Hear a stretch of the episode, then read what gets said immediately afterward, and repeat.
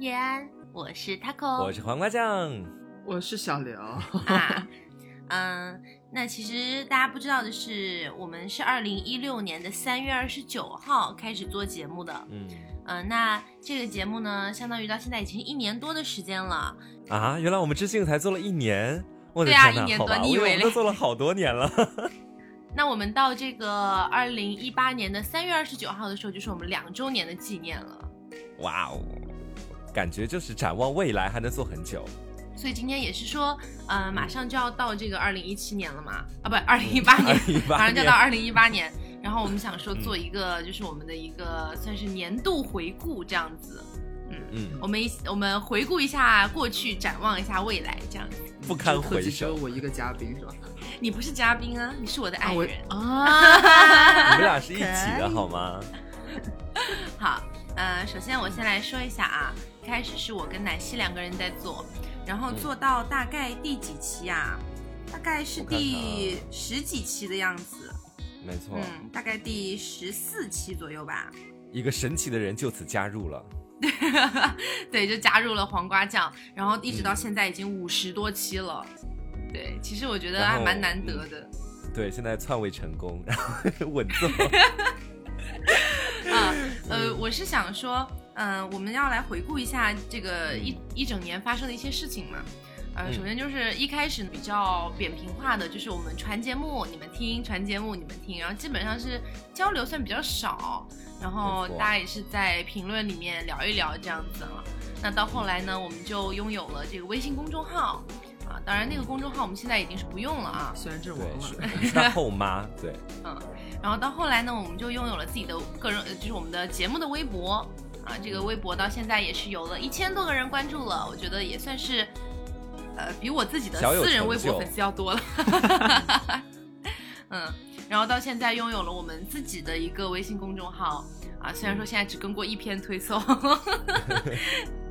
不过我觉得，呃，大家可以看到啊，在不停的想要去更多的发展，然后更多的跟大家有交流，这样子。没错，就是一直都在努力的去做一些自身的调整啊，比如说，呃，不断的在邀请新的嘉宾进来，以前都是奶昔跟 Taco 两个人说，然后到后来嗯逐渐新的嘉宾进来，然后还有我们的粉丝群呐、还有各种各样的，我们其实也把这一套的关于性的东西其实都讲了个遍，包括我们自己其实也成长很多，就从原本一个只知道天天 fuck fuck fuck 到到现在说，哎，为什么要 fuck？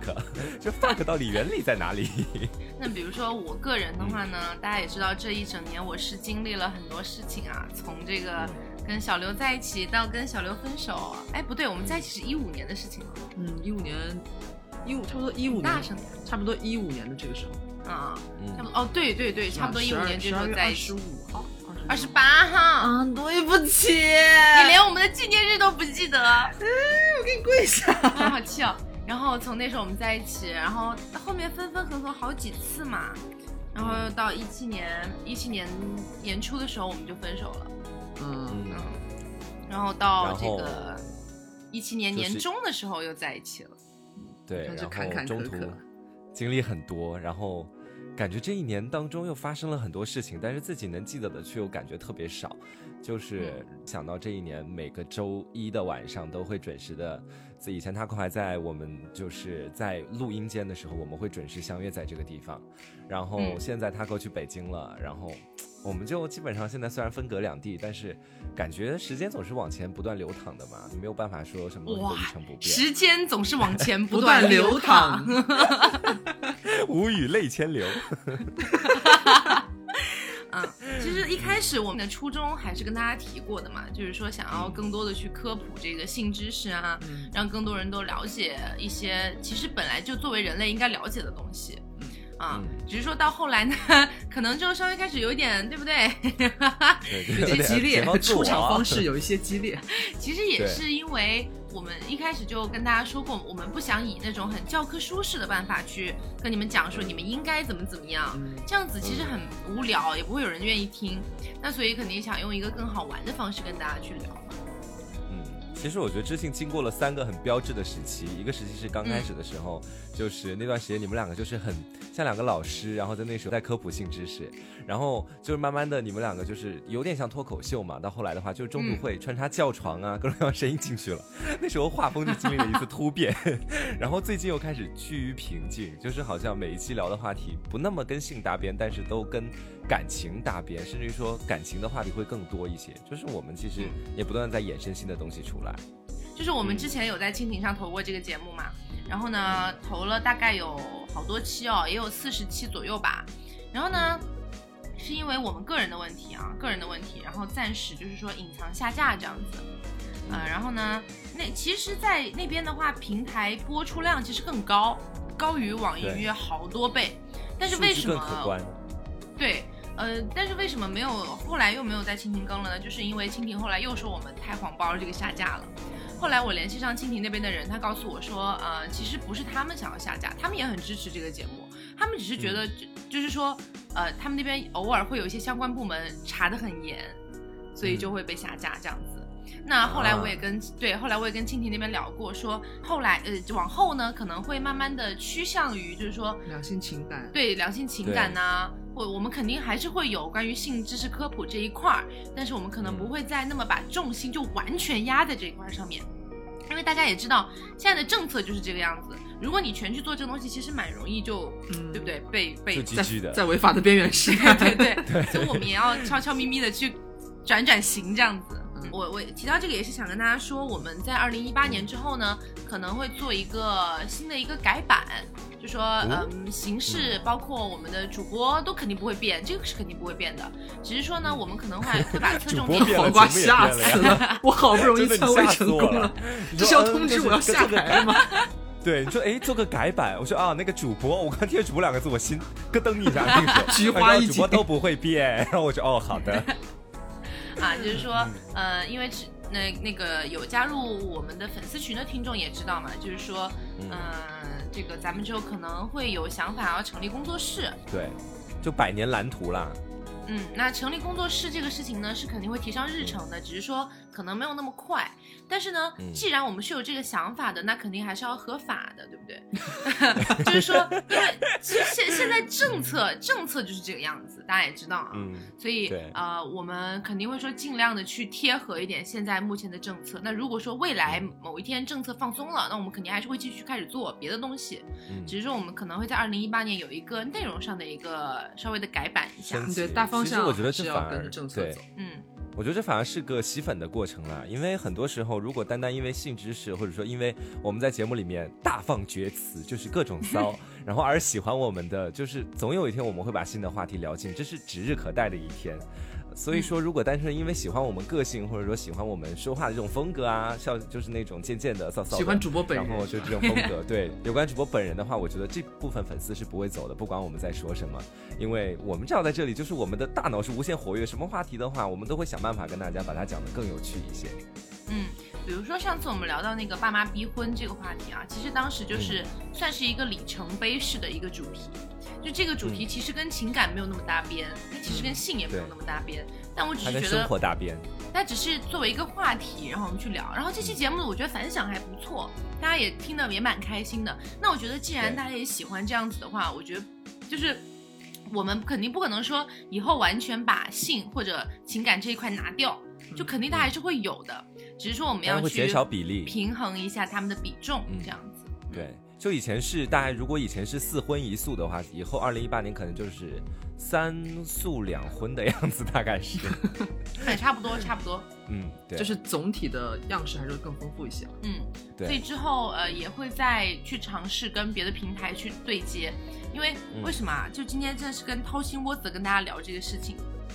因为嗯我觉得听咱们节目的听众一般来说也听了很久了，也对咱们节目稍微有点感情了，是吧？不要跟我说没有。然后。然后呢，嗯、就想跟你们谈一谈后的发展。那比如说，我之前说我们要做工作室，那肯定是要扩大影响力的，就不可能说我们单纯在一个平台播出，然后这个工作室其实比较不好支撑，所以我们肯定是要扩大影响力。嗯，啊、所以呃，这个东西呢，你们不用担心。如果说以后我们有在别的平台继续播出的话呢，我一定会，比如说在我们的微博呀，在粉丝群呐，然后在节目里面呢也会提，啊，就是我们在别的平台也有，啊，那这样子的话呢，其实比较希望大家都可以去支持一下，因为呃，如果你想要这个节目继续往下走，那肯定我们靠爱发电已经快了快两年了。然后这两年的时间，呃，其实知性是没有什么收益的。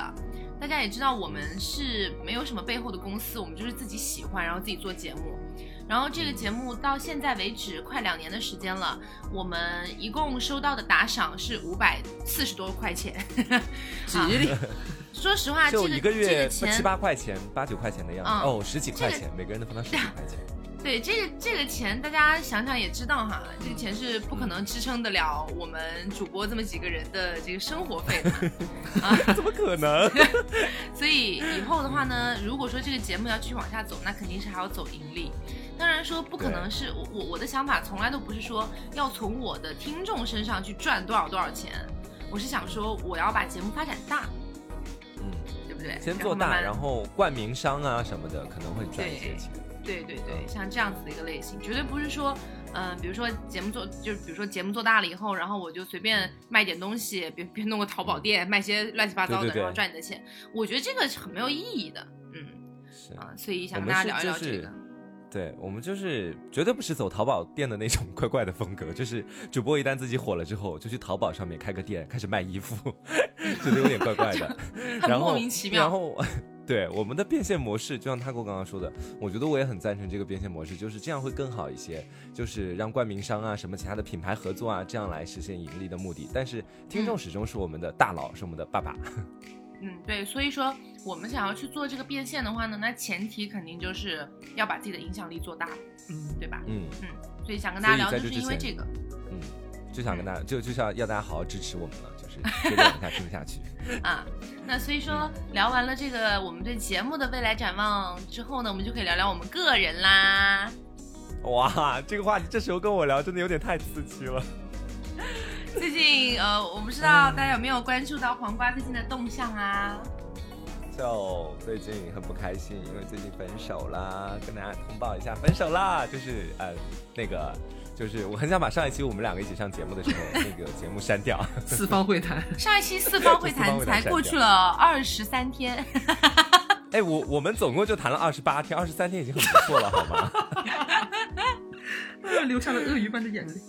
就是你可以的我觉得，我你可你可以来大概讲一讲你跟那位 Yuki 分手的一个原因啊、过程啊什么的吗？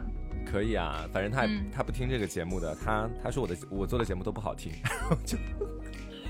然后就他说他不怎么就是他不会听指令，所以我不介意跟大家分享了。就是嗯呃，我其不其实一开始跟他在一起的时候，我觉得两个人真的很合适，对我也特别好。然后那段时间从刚开始的时候是我追的他嘛，我跟他说。我说我喜欢你蛮久的了，然后我今天有让我的其他的朋友啊去帮我打探他的口风，就说他到底有没有喜欢我，他就本来就模棱两可。然后在我跟他告白的前几个小时，那天下午我是晚上跟他告白的嘛，他发了一张图，是一个枪被一只手扳弯的一个表情包。他说连枪都能扳弯，他有什么是不可以的呢？然后我当晚我就想，嗯，那还是跟他说一下吧，我觉得不能再藏下去，就跟他说。那时候觉得超甜的，就是他说，哎呀，我也早就这么想，就等你说出来。然后其实这个时候其实是已已经在给我一个隐喻，就是他是一个特别被动的人，就是他什么东西不可能，你不要奢望他主动，尤其是比如说碰到分手，或者说我想复合这种问题，如果我不主动，我们俩永远就没有可能的那一种。然后在之后分手的原因，就简而言之吧，就是我们两个在性格方面，包括在接受度方面不太合适，这是导火索。然后我后期对于问题的处理方式，就是我跟他提分手，我是很直截了当，并且通过我的朋友帮助我发了一条朋友圈，然后我在那个上面说有想跟他分手的意愿。然后之后他看到截图过来问我，我就把我们谈了二十几天的我所有的不开心的点，我所有让我爆炸，但是我憋下去的点，我全部跟他讲了。他很懵，他觉得说这些都是他生活当中的一些小插曲，他觉得没有必要因为这个而生气。然后他说他不懂为什么和我分手。后来我有跟他一个朋友聊一聊，他那个朋友跟我说，说其实他都懂，他知道为什么分手，但是因为他比较孩子气，他比较喜欢玩儿，所以说他没有办法，就是我对他有的时候，比如说他经常会在我比较生气的时候，去在朋友圈和别人亲密互动啊，然后去各种回复、各种点赞啊，那时候我看到就会觉得蛮不舒服的。他可能觉得说我有点限制到他个人的交际了，所以说他不想，他一直在逃避，就是不想改变这个问题。其实这个我觉得也不是他的问题，是我们两个共同不合适的问题。那时候我就是这么想，所以才会有动机会跟他提分手这件事情。然后现在就看我昨天喝酒，然后吐死在厕所里面，就大概是我们故事的全部过程了。嗯，所以我现在来站在道德制高点，给大家评价一下这件事情的始末啊，预言家，对，给大家分析一下他们为什么会在一起，又到为什么会分手。嗯，首先从一开始，黄瓜酱喜欢的男生就让我很难以理解。啊，喜欢是没有问题的啦，就是那时候喜欢他是真的喜欢，是动了真的哦。我知道，我知道，嗯我知道啊。我说的是你喜欢的人让我无法理解，就是从头到尾你喜欢过的那些人哈、除了有那么一两个让我觉得哦也还行，可是大部分都让我觉得啊为什么？我不是说这个人长得好不好看或怎么样，我是觉得好像就不是一一个路一个路线上面的人。然后呢，好，当时黄瓜酱跟我说他喜欢上 Yuki 了哈，我说 OK 啊，呃，其实我当时心里面确实是真的不看好的，但是呢，我也不能说什么，对吧？只是朋友喜欢上的人家，那那我那我说什么，我我不成傻逼了吗？然后我就说啊，那你就试试看呗，啊，不行的话再再说嘛啊。结果他们俩就在一起了，在一起之后呢，他们俩就其实一开始就暴露出了很多问题，包括他们上节目谈的那些话，我觉得也有很多问题，就他们俩动不动就拿分手来说事儿，就可能一开始是开玩笑，可是两个人完全没有想要用一种呃解决问题的态度去解决问题，而是遇到问题了，天哪，要不我们分手吧？而且黄瓜酱做的在这件事情里面做的最不最不对的一件事情，就是用朋友的朋友圈去宣布自己想要分手的这个心情，这是非常令人尴尬的。这就好比说，我想跟小刘分手，然后我用小刘的朋友，跟小刘的朋友说，我说，哎，我想跟他分手，你帮我发个朋友圈。莫名我就你你知道人家刷到这条朋友圈是什么心态吗？就什么心情吗？就是很就是这这我当时听的时候，我都觉得你这个人莫名其妙。其实，在那个之前的时候，有去发一条那个不是朋友圈，是刚开始你前面说的那个，呃，就是我们俩上节目的时候拿分手。那个时候其实我还是一个蛮敏感的人，就是如果他说真的那种经常拿分手开玩笑这个事情，其实我能感觉到一点认真，呃，但那时候没有感觉到，而且我这时候在回想我们在中途相处的很多过程，是我们与其说。没有共同商量解决办法的谈话，倒不如说是我们两个一直都处于在开玩笑的状态。只有我们两个在开玩笑，或者说是共同聊一件事情，把都双方都聊得哈哈大笑，一般都是两个人在吐槽，或者说是两个人共同的，就是说一些很莫名其妙的话，比如他喜欢哲学啊，然后什么其他的，就会各种就是戏精上身的那种时候才会开始笑。基本上有很少的时间是我们在聊比较正儿八经的问题，因为我发现话题的融入性很少。从刚开始谈恋爱开始，他有跟我说他蛮喜欢的东西，那时候其实我真的不大 care，也不大喜欢，但是我是有那个我我觉得说还是要倾听一下的嘛，那时候就一直倾听。但是当我慢慢发现我在跟他说一些我感兴趣的话题，他不那么倾听，然后开始用唱歌或者转移话题的方式来进行，就是表示他自己说不想聊这个话题的时候，我就觉得说我不能够做这样子的一个人，我说我不能够只做一个倾听者，我不能做一个倾诉者，这对我来说是在封我的口。其实是这样的，就是嗯，黄瓜酱有做另外一档节目，是一个直播的节目啊，叫做《假性亲密》。嗯其实这个节目我觉得很有意思啊，因为一开始这个节目的定位就是说，两个人处在一段亲密关系的时候，你不一定跟他是真性的亲密，你们的亲密可能只是假性的，你们可能是装出来的，或者是你们自己都没有意识到的一个假性亲密的状态。那我觉得其实黄瓜酱自己做这个节目做这么久啊，他可能自己也没有意识到。你跟 Yuki 之前的那种所谓的亲密关系，就是你们俩可能天天啊，除了睡觉、上课就是腻在一起，这种假性的亲密关系其实真的是假性的，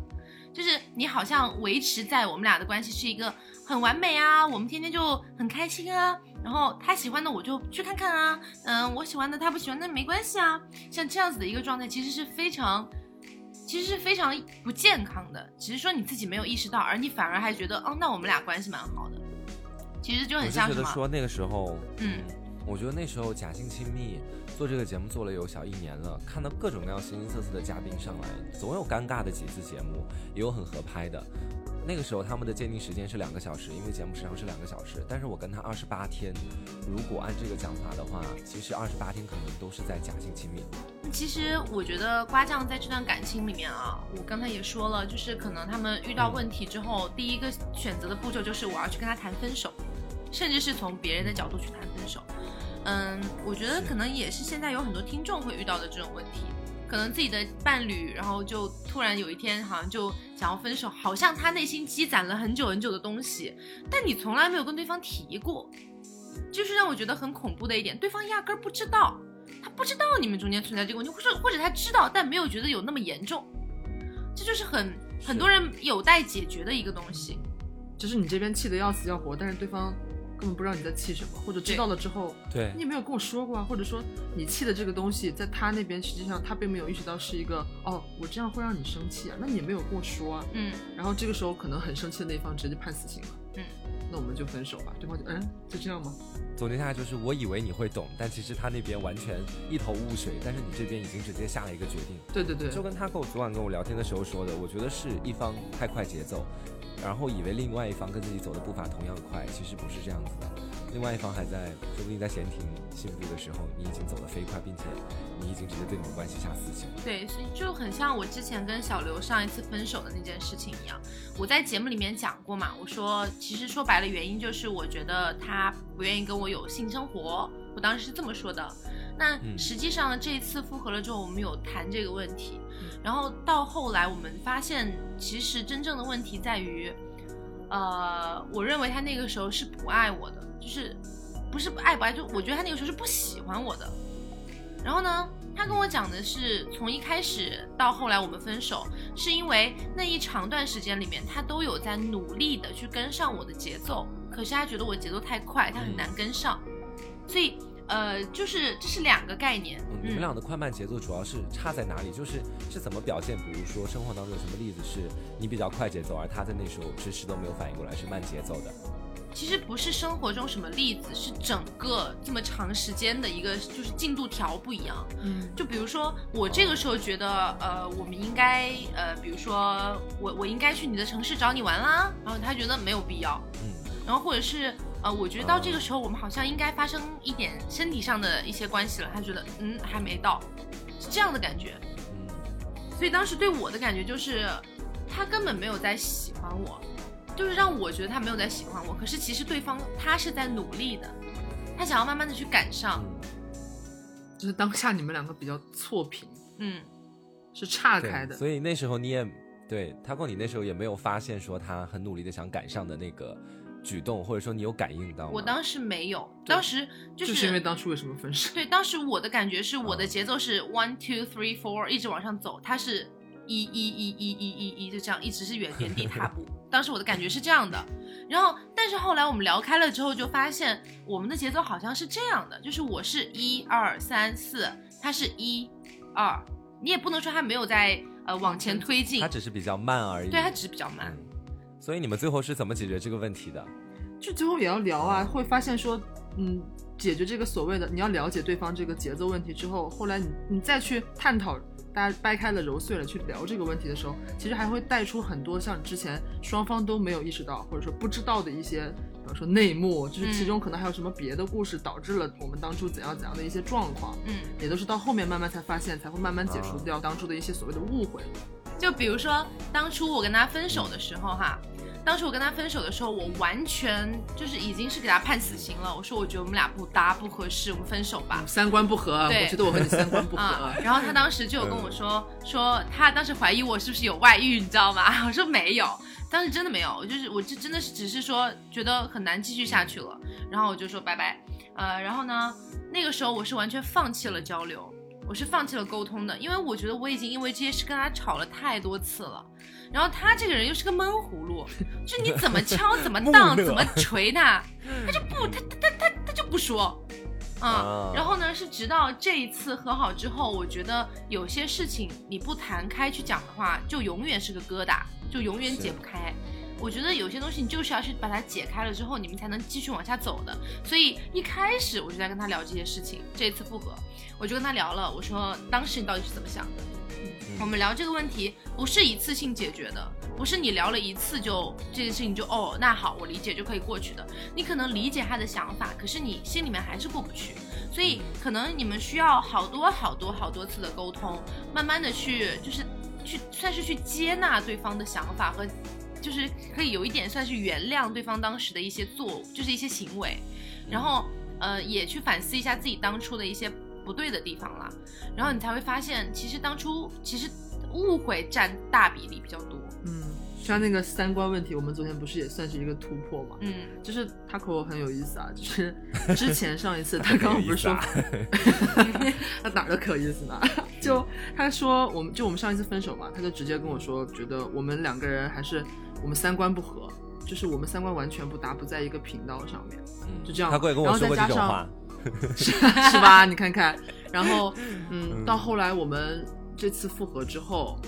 他会说，他昨天才跟我说的，就是我们工作上好像我们昨天有一个工作上面的事情，大家要聊嘛，要讨论，结果就涉及到一个所谓的三观里面价值观那一趴，嗯，然后我们两个的气氛就变得蜜汁沉寂，你知道吗？因为我们都默默的不由自主的回想到了之前我们说过，我们好像咱们两个人三观好像不太合，所以他就跟我说，他之前一直在。避开，就比方说有一些时事热点，就社会上一些新闻啊这些，他有一些想法，他是会想要和人讨论的。比方说之前的一些什么，就社会上的这些事件，他会想要知道我是什么看法，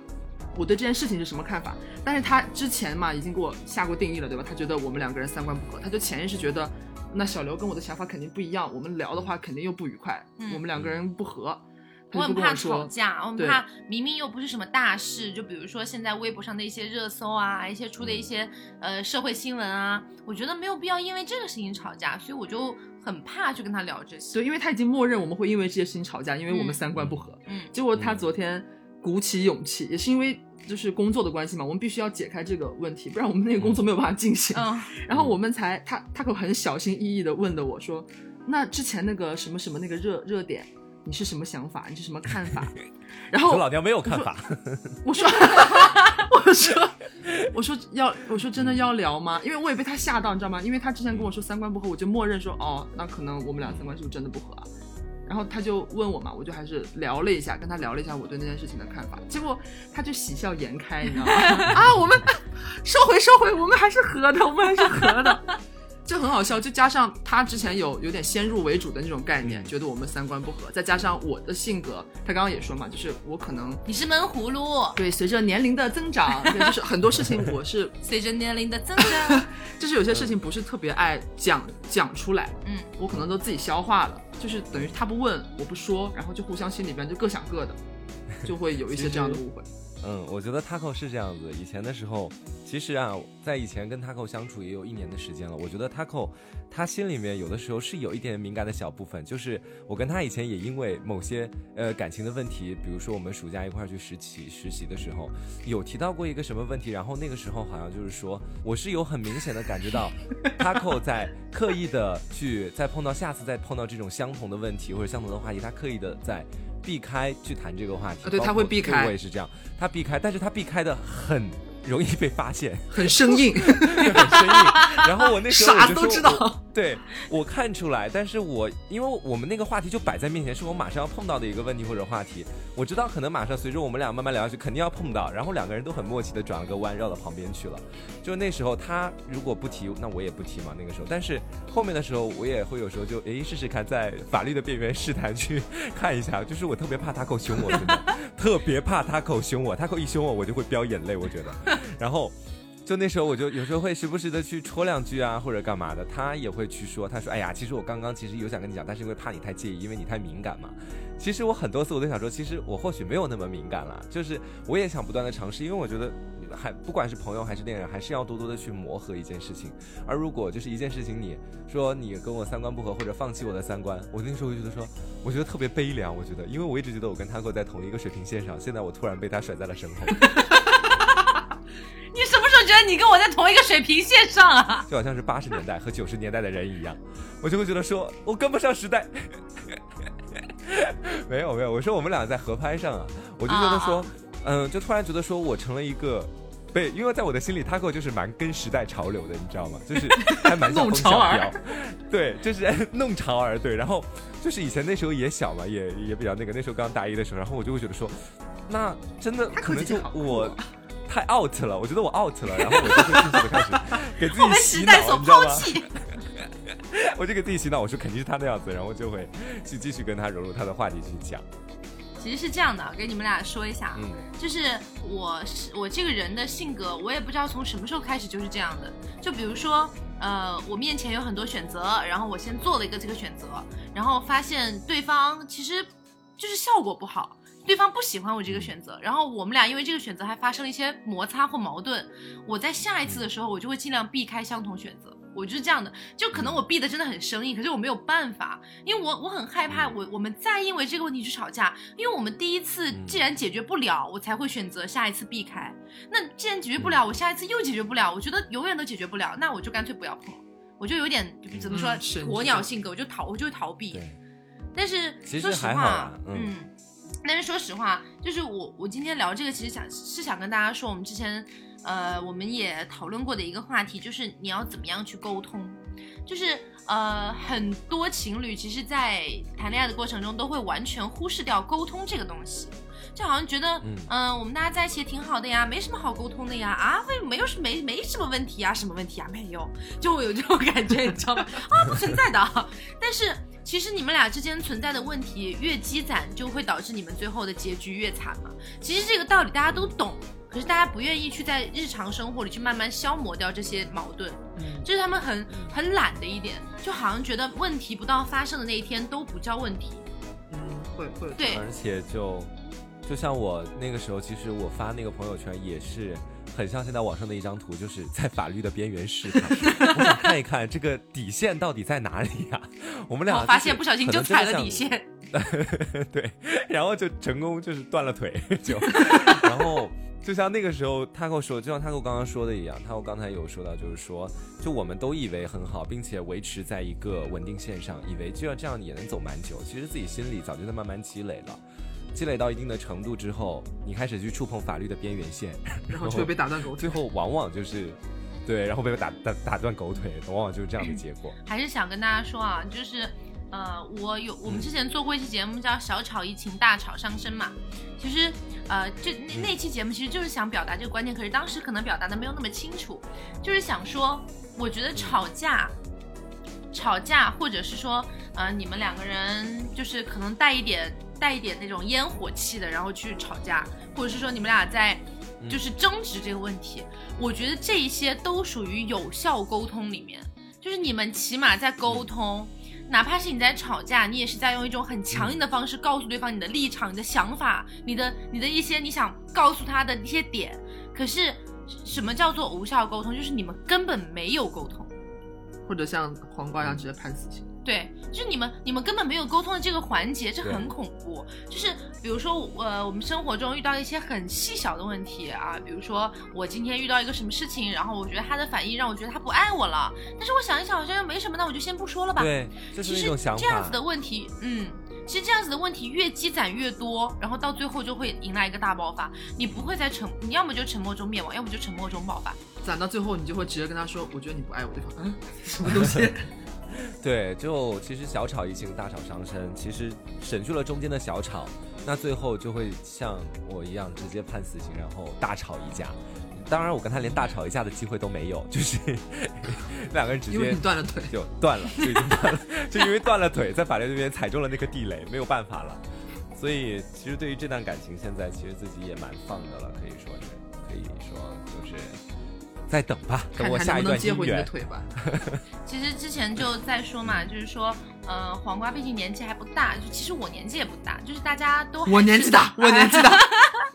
其实大家都处于一个就是可以说是呃还在成长阶段的一个，就是感情方面还在成长阶段的一个人。那你在这样的阶段里面，你要做的当然不是说，当然我们希望你遇到一个就是。可以一辈子终身走下去啊，一嗯完全没有问题。当然，我们很希望你能够遇到，但是如果说你没有遇到那个人，那你要做的是什么呢？你就是在每一段感情里面不断的去试错，去试错、去学、去改你犯的那些问题。就比如说黄瓜酱之前，他可能对感情不太认真，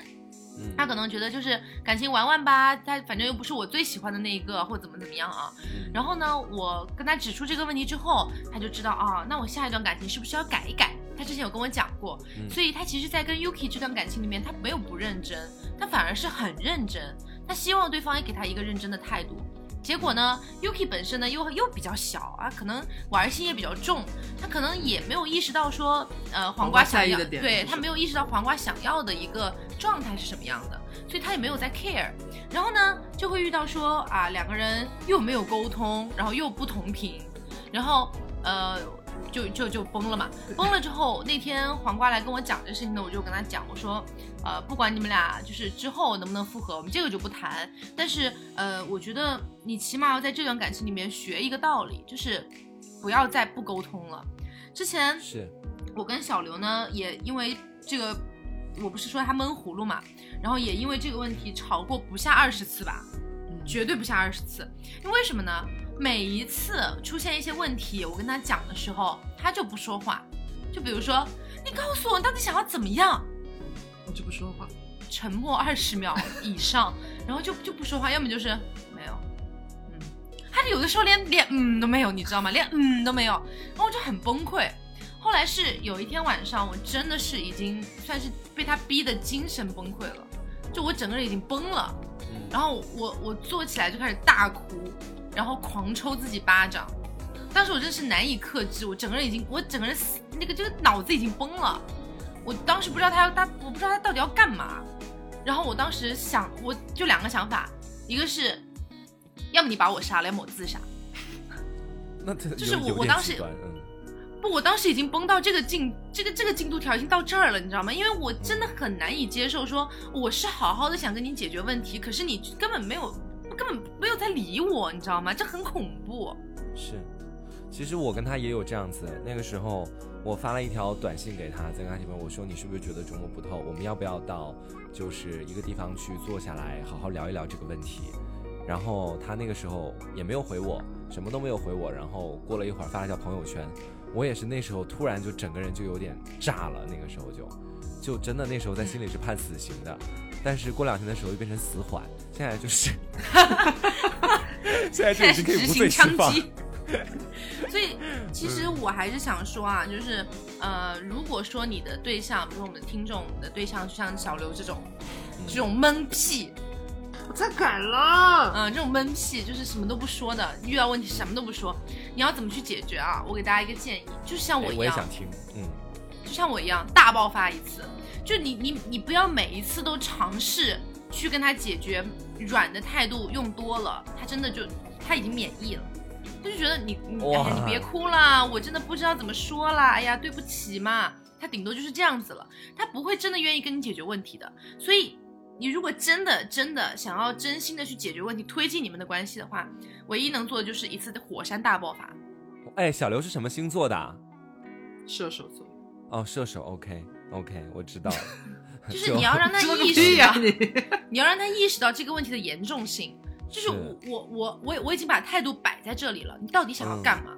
嗯，这个我真的没有尝试过。我先前跟 Taco 的那种错误的试法一模一样。我找他很软软的去跟他说，我说你知不知道我特别的在乎你？我说就是你如果在我很难过的时候，在朋友圈和别人那么亲密的互动，或者说很开心的互动，发很开心的朋友圈表情包，就是我看到之后，我觉得心里特别的不舒服。他说他觉得心里面很内疚对于这件事情，但其实我那时候是很软，而且是用我在乎你。然后特别在乎你，从头到尾强调的都是我很在乎你这个出发点去跟他说，很软的那一种。他说他很愧疚，但是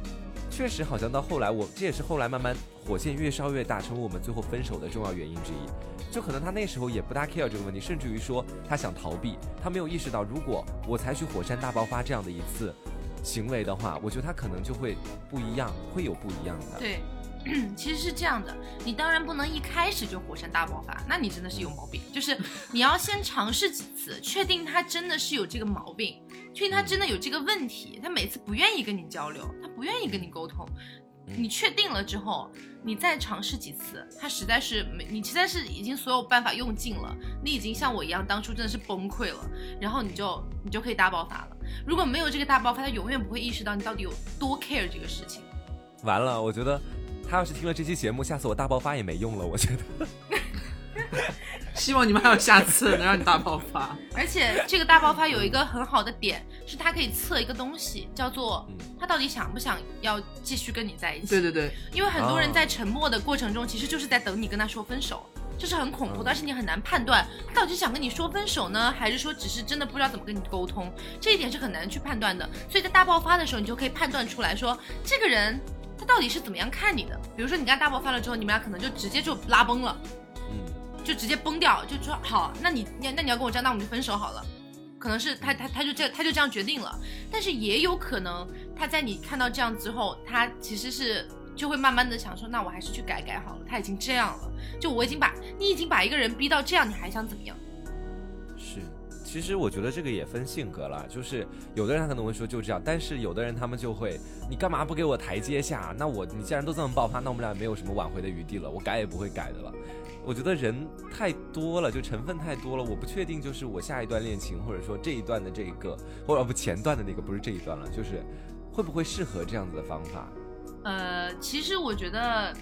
不是分人，是分这个人他在不在乎你。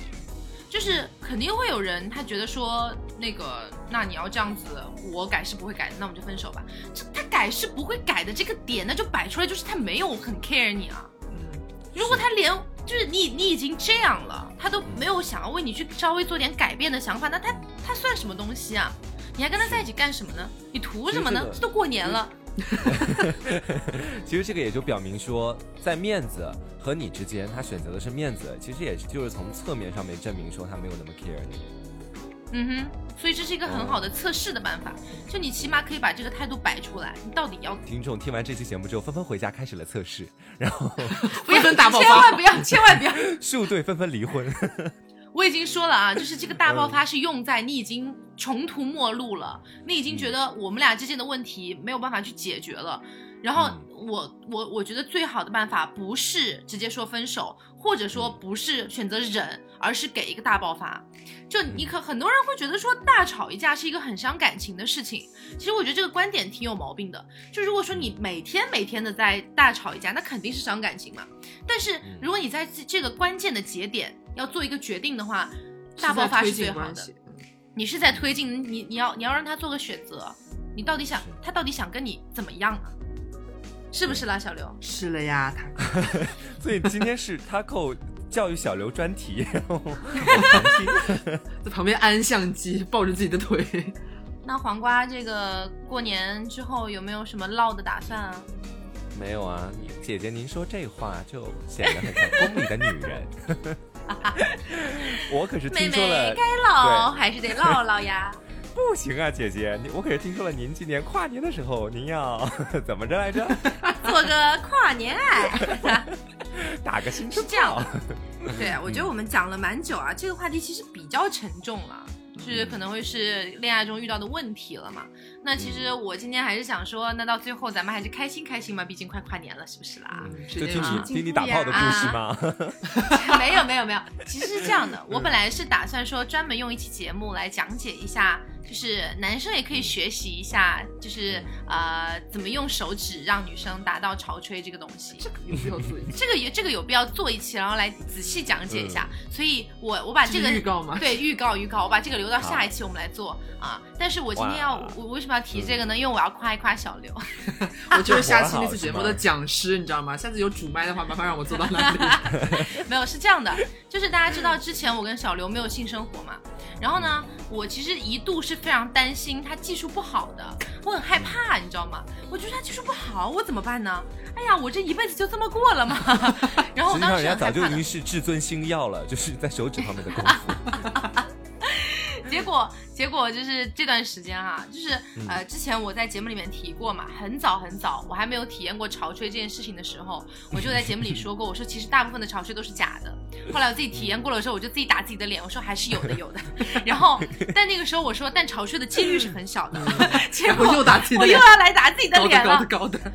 我就前天晚上吧，嗯，前天晚上就在最近，